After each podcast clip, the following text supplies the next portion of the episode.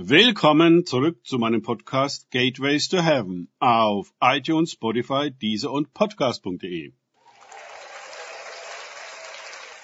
Mein Name ist Markus Herbert und mein Thema heute ist Gott selbst nimmt sich unser an.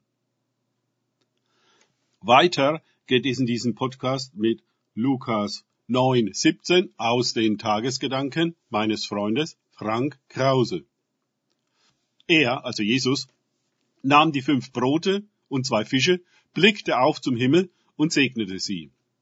Und er brach sie und gab sie den Jüngern, damit sie der Volksmenge vorlegten. Und sie aßen und wurden alle gesättigt, und es wurden aufgehoben, was ihnen an Brocken üblich geblieben war. Zwölf Handkörbe voll. Lukas 9, 17. Was für ein Tag in der Herrlichkeit Gottes.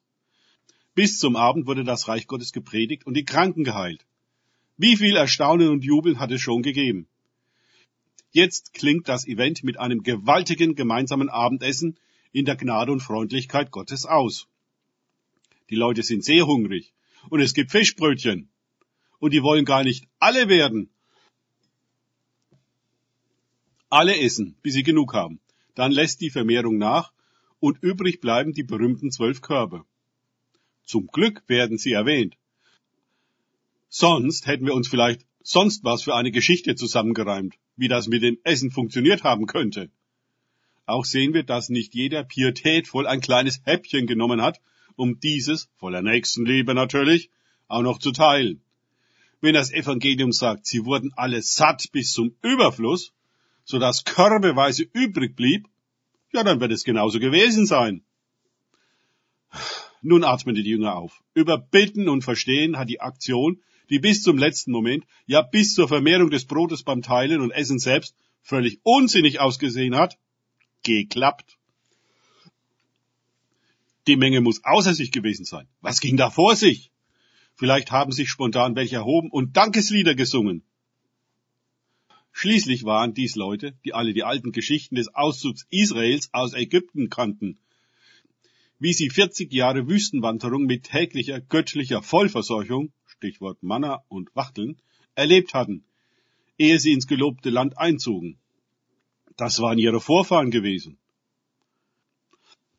Doch wie oft haben sie sich gefragt, wo nur der Gott von einst, der Gott der Wunder geblieben ist. Seit Jahrhunderten herrschte Funkstille, und nun waren sie auch noch ein von den Römern besetztes Land. Sollte sich das wirklich jetzt gerade geändert haben? Sollten ausgerechnet sie die Zeugen des Comebacks Gottes sein, der sich der verlorenen Schafe Israel annimmt und sie selbst als Hirte lagert und weitet? Ich will die verloren gegangenen suchen und die Versprengten zurückbringen. Ich will mich um die Verletzten und Kranken kümmern und die Fetten und Starken in Stranken halten. Ich bin ihr Hirte und sorge für sie, wie es recht ist. Ezekiel 34, 16 nach der Guten Nachricht Bibel. Sollte Jesus tatsächlich der Messias, der Gesalbte Gottes sein, der in der Kraft des Heiligen Geistes die Worte der Propheten erfüllt, Wort für Wort? Das ist ja seine Mission und Aufgabe. Die Worte nicht lediglich auszulegen, sondern zu erfüllen. Das macht ja den ganzen Unterschied zu der wortreichen, aber kraftlosen Kirche bzw. Synagoge. Was für eine wunderbare Glaubensaktion. Jesus bricht im Glauben das Brot. Die Jünger lagern im Glauben die Menschen in Gruppen zu 50 und teilen aus die Menge macht im Glauben mit. Und alle erleben gemeinsam das göttliche Wunder der Brotvermehrung, das in die Geschichte einging und bis heute erzählt wird. Halleluja!